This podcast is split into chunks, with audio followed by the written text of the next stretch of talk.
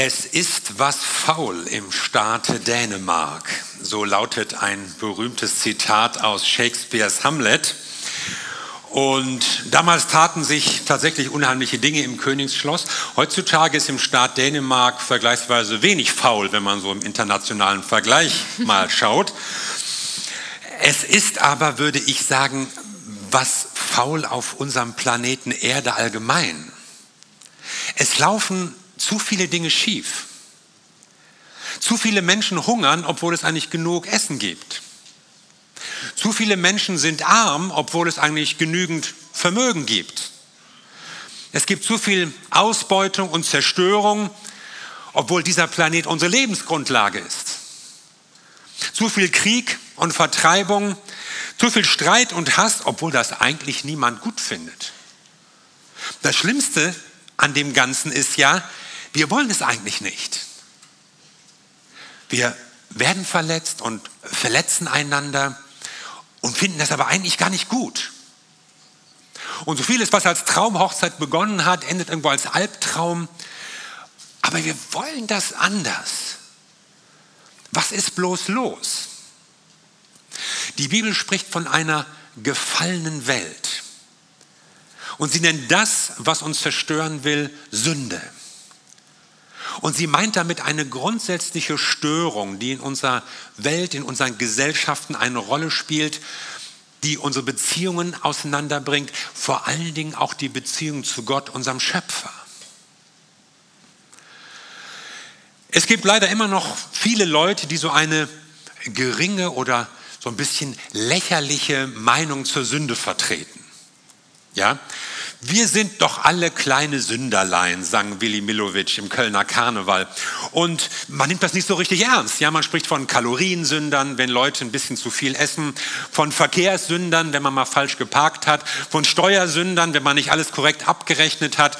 Und dahinter schwingt so, naja, so ganz dramatisch ist das alles nicht. Und dabei verpasst man, was Sünde wirklich ist nämlich etwas, was uns, unser Leben, unsere Beziehungen, unsere Gesellschaften, unsere Welt zerstört. Und besonders schlimm ist es, wenn man das überhaupt nicht merkt. In der Bibel bin ich einem komplizierten Fall begegnet. Und ich lese euch mal einen Abschnitt vor aus 1. Korinther 5, Vers 6 und 7. Nicht einschlafen, es wird hinterher noch ein bisschen erklärt. Es ist nämlich etwas schwierig. Ihr habt wirklich nicht den geringsten Grund zur Überheblichkeit, schreibt Paulus an die Gemeinde. Wisst ihr nicht, dass schon ein wenig Sauerteig genügt, um den ganzen Teig zu durchsäuern? So wie man beim Passafest jeden Rest von ungesäuertem Teig aus den Häusern entfernt, so sollt ihr alles Böse aus eurer Gemeinde entfernen. Dann werdet ihr ein neuer, ungesäuerter Teig. Und genau das seid ihr doch bereits. Ihr seid rein, weil Jesus Christus als unser Passalam geopfert wurde. Was war vorgefallen? Korinth, eine ganz normale Hafenstadt mit allem, was dazugehört, Basare, Buden, Bordelle, die Partnerstadt von Hamburg. Aber dort gab es jetzt eine junge Gemeinde. Das war schon mal ein Lichtblick. Aber in dieser Gemeinde gab es so einiges an Missständen und manches hatten Leute Paulus erzählt, anderes hatte er in Briefen gelesen, das, die man ihm geschickt hatte. Und jetzt dieser Fall.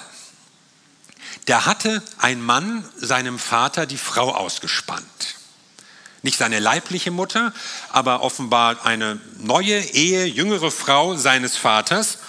Und mit der lebte er jetzt zusammen mit allem, was dazugehört. Und das galt als Inzest und war nach römischem Recht streng verboten. Also möglicherweise drohte hier jetzt auch ein Gerichtsverfahren. Paulus sagt jedenfalls, das ist eine Sünde, die selbst unter Heiden nicht toleriert wird. Und das will schon was heißen. Und die Gemeinde ließ das Ganze laufen. Und da kommt jetzt dieser Vers, ihr habt wirklich nicht den geringsten Grund zur Überheblichkeit oder zum Rühmen. Also was gab es da noch zu prahlen? Offenbar war dieser Mann, der das tat, jemand, dessen man sich rühmte. Deutet darauf hin, dass es offenbar ein reicher, angesehener Bürger war und auf den war man natürlich stolz in einer Gemeinde, die sich sonst eher so aus einfachen Unterschichtsleuten zusammengesetzt hat. Ja? Und jetzt haben wir schon mal eine wohlhabende und reiche Person in der Gemeinde, vielleicht auch einen tollen Spender. Und jetzt wollen wir den doch nicht irgendwie hier verprellen, indem wir das zu eng sehen mit der Sünde, oder? Und nach außen hin wussten die Christen sehr wohl, was die Leute falsch machen und worüber es zu meckern gab und so. Aber diesen Typen ließ man gewähren. Und Paulus spricht von Stolz und Überheblichkeit und sagt, das ist total unangebracht. Und es geht ihm gar nicht in erster Linie um das, was der gemacht hatte, sondern wie die Gemeinde mit dieser Sünde umging. Nämlich das einfach so geschehen ließ und vielleicht noch stolz darauf war, wie locker und entspannt und liberal man doch die Dinge sah. Warum? Warum lassen Christen Sünde was ja etwas Zerstörerisches ist, einfach geschehen. Vielleicht erkennen Sie es nicht. Ist das überhaupt Sünde? Vielleicht fühlen Sie sich nicht zuständig. Das ist seine Sache. Jeder muss selbst wissen. Vielleicht fühlen Sie sich unter Druck. Das machen doch andere und muss man verstehen, der konnte nicht anders. Vielleicht fühlen Sie sich befangen gegenüber dem, der sündig gehandelt hat. Ja, bei dem müssen wir mal ein Auge zudrücken. Du musst auch an das denken. Also irgendwie finden die das nicht so schlimm oder haben ein falsches Verständnis davon, von der Sünde, von ihren Folgen. Irgend so etwas schien hier der Fall gewesen zu sein. Und möglicherweise waren sie noch stolz auf sich so, auf ihre Großzügigkeit, auf ihre Lockerheit, vielleicht auf diesen wichtigen Bruder, den man in der Gemeinde hatte. Und der Apostel schreibt, ihr habt keinen Grund, denn die Sünde ist etwas Gefährliches. Eure Gemeinde ist in Gefahr. Der Begriff Sünde bedeutet ja Zielverfehlung. Und ihr seht, hier haben wir schon eine Zielscheibe aufgebaut. Und wir wollen das jetzt mal ein bisschen illustrieren. Ich habe hier noch einen Sportbogen mitgebracht. Ja, danke, Jürgen. Also, es ist ja so, manchmal sieht man vielleicht in Indianerfilmen oder so, galoppieren die Leute mit gespanntem Bogen über dem Rücken rum. Das macht man eigentlich nicht. Man spannt den Bogen eigentlich immer erst direkt vor der Benutzung, damit er nicht ausleiert.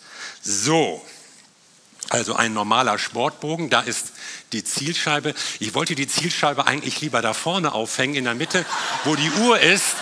Und es wäre ein bisschen längere Distanz gewesen, wäre auch spannender gewesen. Aber die Leute vom Büro, nee und lieber nicht und versicherungstechnische Gründe und was die dann immer so reden, ja. Also so hängt die Scheibe jetzt da hinten. So.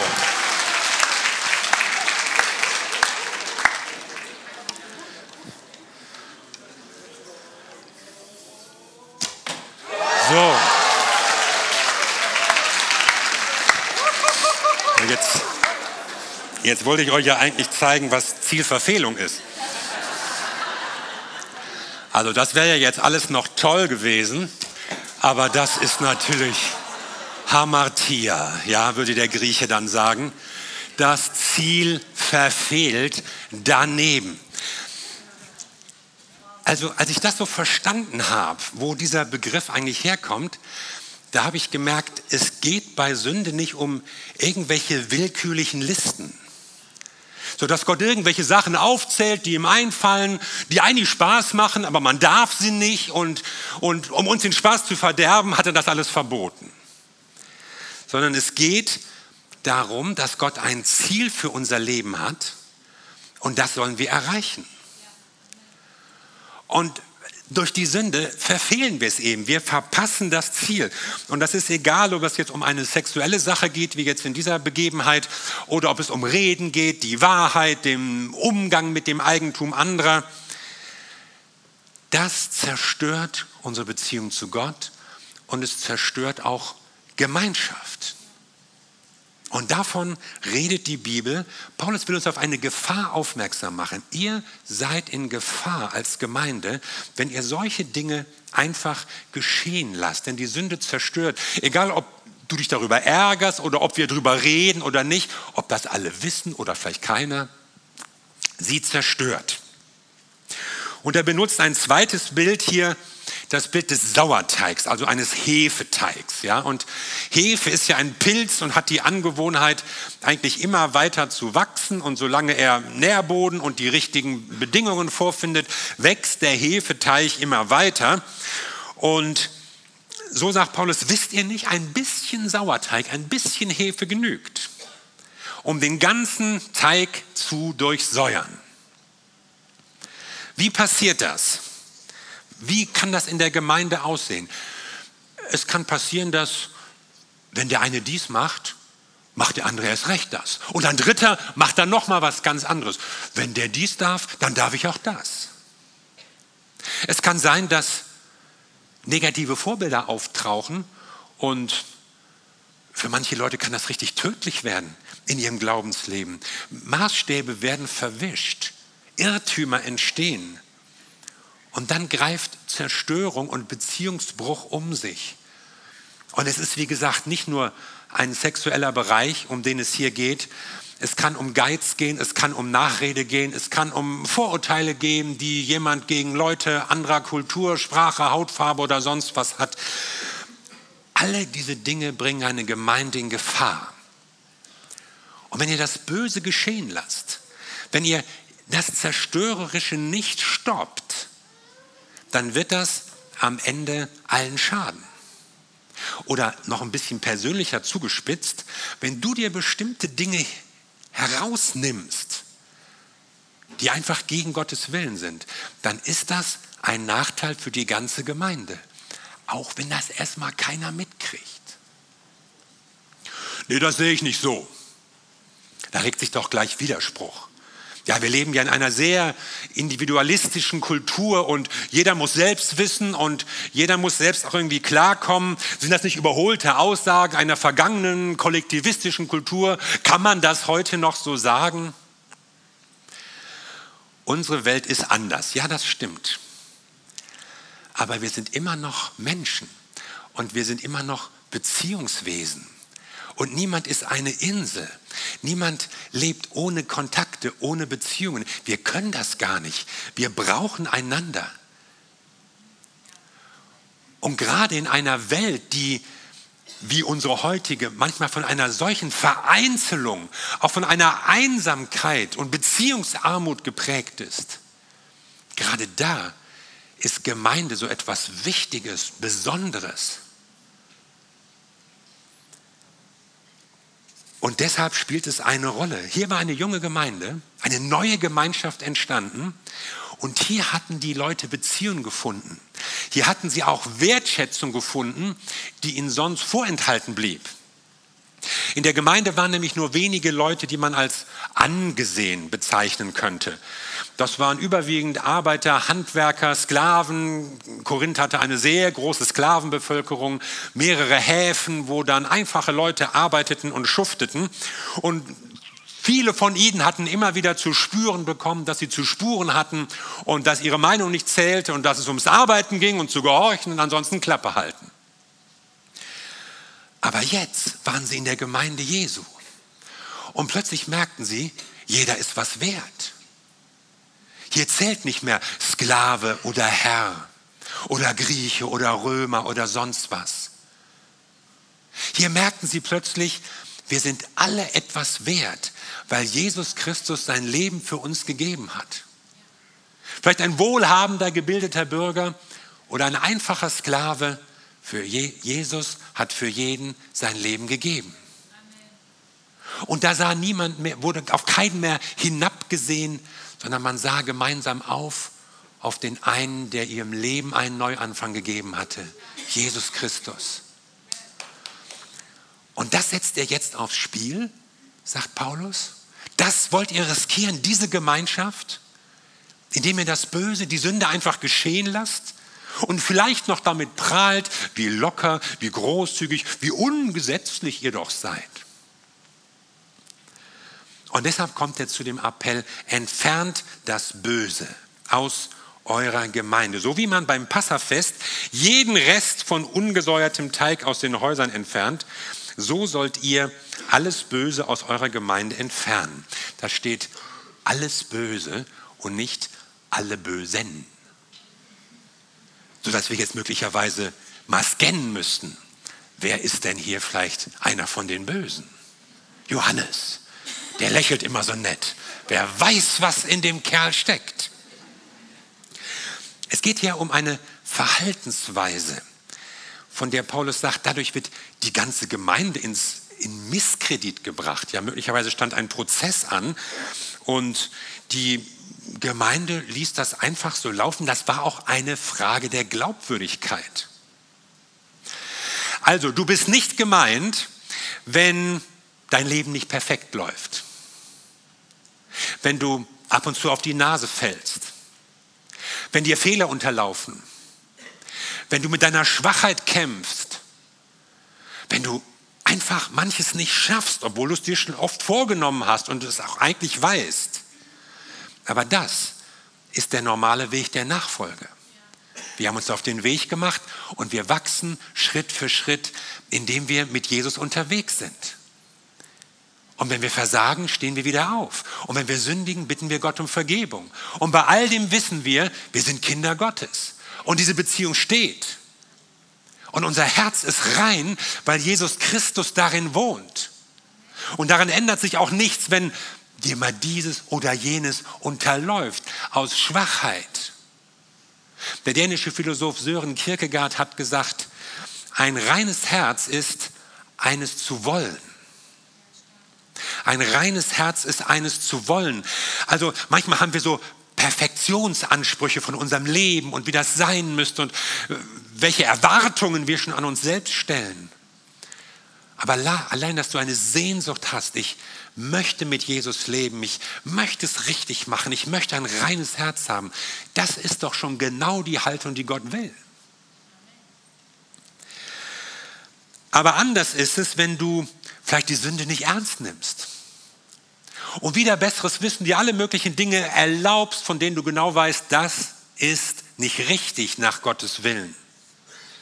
Wenn du vielleicht gleichgültig über Gottes Willen bist und möglicherweise noch stolz auf dein lockeres und unkonventionelles Christsein. Vielleicht, wenn du lieblos handelst, die Beziehungen nichts wert sind, dann ist es schwieriger. Und das sind dann die Verhaltensweisen, von, der, von denen Paulus sagt, das hat in der Gemeinde nichts zu suchen. Achtet darauf, damit ihr euch insgesamt nicht in Gefahr bringt, indem ihr das Böse einfach so wuchern lasst wie einen Hefepilz.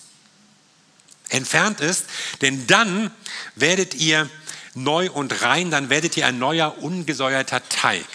Nun ist das vielleicht kein sehr schmeichelhaftes Bild. Wer will schon Teig sein oder mit Teig verglichen werden? Also Paulus bewegt sich hier im Bild des Passafestes. Und das Passafest stammt aus dem Ersten Testament und wurde von den Juden begangen zur Erinnerung an die Befreiung aus der ägyptischen Sklaverei. Da haben sie geschuftet und gerackert und Gott hat gesagt, ich hole euch raus. Und am letzten Abend vor dem Auszug, da sollten sie alle ein Lamm schlachten, jede Familie. Und bittere Kräuter gab es dazu und eben auch dieses ungesäuerte Brot. Und es sollte in einem Hause komplett aufgegessen werden. Also man sollte genügend Leute einladen, dass wirklich alles ratzeputze leer war. Und damit sollte symbolisiert werden, euer altes Leben in Sklaverei ist vorbei. Das bittere Leben, deshalb die Kräuter, das ist vorbei. Und ihr nehmt nichts mehr mit. Nichts von irgendwelchem alten Sauerteig. Von dem, was euer altes Leben in der Sklaverei, in der Sünde ausgemacht hat. Das sollt ihr nicht mehr mitnehmen. Ich führe euch raus und ich führe euch in ein neues Land. Und jetzt im Neuen Testament sagt die Bibel, Jesus Christus, er ist das Passalam. Er ist das Opfer, das ein für allemal für deine Sünden gegeben wurde. Du musst nicht mehr für deine Sünden sterben, wenn du an Gott glaubst. Das hättest du sonst gemusst. Jeder muss sonst für seine Taten einstehen, jeder muss für seine eigenen Sünden sterben, Punkt. Aber Jesus Christus, der Sohn Gottes, gab sein Leben. Er, der ohne Schuld war, der nicht für seine Sünden starb, er konnte für deine und meine Sünden sterben. Und jeder, der an ihn glaubt, das bedeutet jeder, der sein Opfer annimmt für sein Leben, er erfährt Vergebung und er wird nicht sterben, sondern er hat das ewige Leben in der Gemeinschaft mit Gott, weil Jesus die Schuld und die Sünde getragen hat. Und wir in diesem Bild des Passafestes und der Passamahlzeit sind das Brot, eben das ungesäuerte Brot. Und das soll eben ausdrücken, dieser Sauerteig, der immer aufgeht und keimt und sich ausbreitet, der ist weg, der spielt keine Rolle mehr, den lassen wir hinter uns. Und das ist etwas Großes, was Gott in unserem Leben getan hat. Wir haben es gefeiert heute mit unseren Täuflingen. Und die Taufe drückt genau das aus. Mein altes Leben ist beendet, ich bin für die Sünde gestorben, ich werde begraben sozusagen und ich stehe auf zu einem neuen Leben mit Jesus Christus. Und das ist ein Leben nicht mehr mit dem alten Sauerteig, mit der Sünde, die wuchert und wächst, sondern es ist ein neues Leben in der Kraft des Heiligen Geistes.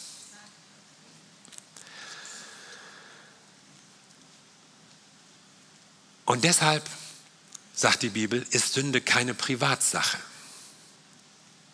Und deshalb soll niemand denken, oh, ist nicht so schlimm und kann ich mir erlauben, ist meine Angelegenheit, kriegt doch keiner mit. Sondern es spielt eine Rolle, wie wir leben, weil wir als Gemeinschaft zusammengestellt sind. Also ihr müsst jetzt nicht Angst haben, dass wir hier irgendwelche Leute rausscannen oder rausschmeißen wollen. Ja? Manche vermuten ja bei solchen Predigten, oh ja, heute bereitete das mal so theologisch vor, nächste Woche kommen die Namen. Nein, nein, das, das ist nicht so. Übrigens, hier steht ja gar nicht, dass die Leiter irgendwas machen sollten. Alles Mögliche nachprüfen, das ist gar nicht unsere Aufgabe. Hier in diesem Brief wird die ganze Gemeinde angesprochen. Sie sind gemeinsam dafür verantwortlich. Gemeinde, das sind wir alle. Wir helfen einander, wir korrigieren einander, wir ermahnen einander auch. Wir wollen gemeinsam Jesus nachfolgen. Wir wollen gemeinsam auch Gottes Auftrag erfüllen. Menschen auf Jesus Christus aufmerksam machen. Und wir können uns das gar nicht leisten, einfach das Böse geschehen zu lassen, das uns schwächt oder krank macht, kaputt macht, gefährdet, sondern wir wollen es beseitigen und das Gute tun, das uns Jesus Christus zeigt, nach seinem Vorbild. Und vielleicht, ganz bestimmt, fallen dir Sachen ein, von denen du weißt, die sind schlecht und du machst sie nicht, weil sie schlecht für dich sind. Und vielleicht gibt es andere Dinge, die machst du nicht, wo du vielleicht mal Lust drauf hättest, weil du weißt, sie sind schlecht für meine Familie. Was ist es, was du lassen solltest um deiner Gemeinde willen? Vielleicht ist es etwas, an das du denkst. Vielleicht sind es Sachen, über die du bislang noch nicht nachgedacht hast. Aber das Ziel, das Gott mit uns hat, ist, dass wir als Gemeinde die Sünde lassen, damit wir in seiner Reinheit, in seiner Kraft nach vorne gehen können.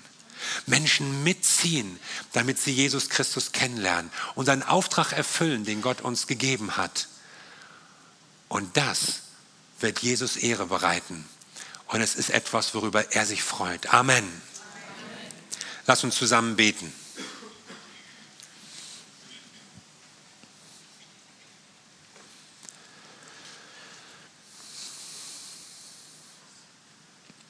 Herr, wir danken dir, dass du dein Leben für uns gegeben hast, dein Leben zur Vergebung unserer Sünden. Und allein das zeigt uns schon, dass mit Sünde nicht zu spaßen ist, sondern dass es etwas Ernstes ist. Immerhin musstest du dein Leben dafür geben.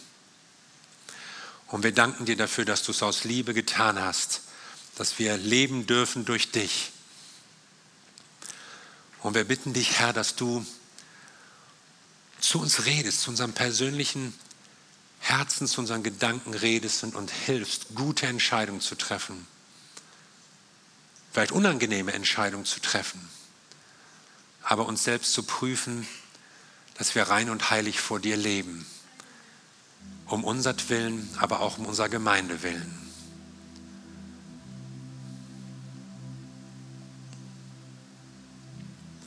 Nimm dir noch so einen Moment des stillen Gebets, in dem du darüber nachdenkst oder vielleicht auch mit Gott selbst sprichst, über das, was sich in deinem Leben tut oder vielleicht auch ändern sollte.